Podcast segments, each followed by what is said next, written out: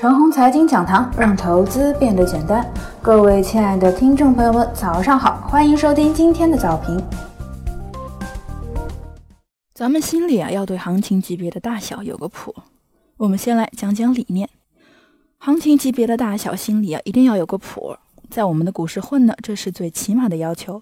对级别大小的判断之后啊，最终的对错其实无关紧要，主要呢是为了得到一个起码的感知，免得对行情判断过于疑神疑鬼。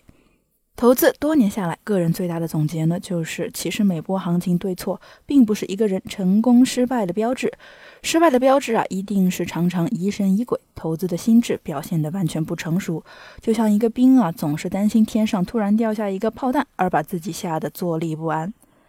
有人呢，把要提前预测到行情要跌而卖出股票，当成风险控制的最佳方案，其实啊也不是这么回事儿。投资风险的控制呢，主要是病从口入，牢牢把握住自己买入的股票的底线即可。面对大势涨跌呀，完全就可以等到行情开始跌了之后呢，再控制一下风险。当然啊，前提是你一直坚持口腔清洁，不乱买股票。投资的成功呢，并非是某一次侥幸猜对了某个行情的头部；投资的失败呢，也不是说没猜到某次行情的头部，导致卖出了晚那么几天。投资最大的失败啊，是在于常常疑神疑鬼，总是在患得患失，涨一点儿呢就开始时刻担心要跌。成功啊，不是说非要做好每一次的行情，而患得患失呢，一定意味着做不好每一波行情，那必然就意味着失败。接下来我们谈谈行情级别的大小。我们股市上涨的级别啊，分为了一日游三到五天的上涨，一个月的波段，三到五个月的大波段。就波段行情来说呢，指数最长的一波行情一般也只能够坚持五个月，而后啊必然会出现中期调整。熊市中和牛市中的中期调整中啊，经常出现一日游和三到五日的上涨。非牛非熊的大震荡市中和熊市的中期反弹当中呢，经常会出现一个月的上涨。大牛市呢，由三到四个、三到五个月的大波段构成，中间呢由中期震荡连接。二零一九年的一到四月呢是三个半月的大波段，而后啊分别在六到七月和八到九月来走出了一个月的小波段。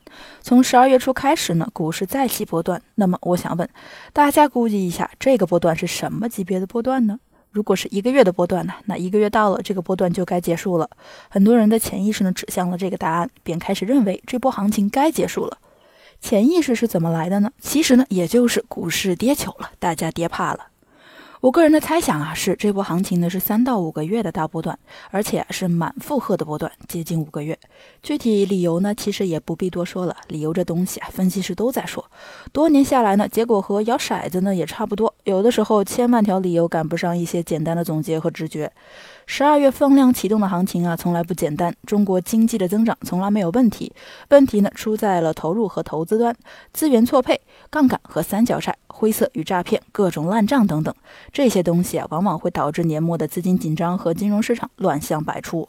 如果说十二月份的股市能够放量上涨，这就说明这些问题大幅好转。对股市来说呢，只要这些问题大幅好转，股市就有了牛的基础。多年来的中国经济年年增长，股市却牛的时间非常的少。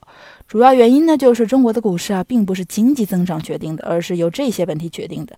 而这些问题大幅好转的年份呢，并不多。你可以这么理解：经济增长呢是添砖加瓦，而这些问题呢就是漏勺。经济一直在增长，一直在。添砖加瓦，可是漏勺也很大，股市呢便很少牛。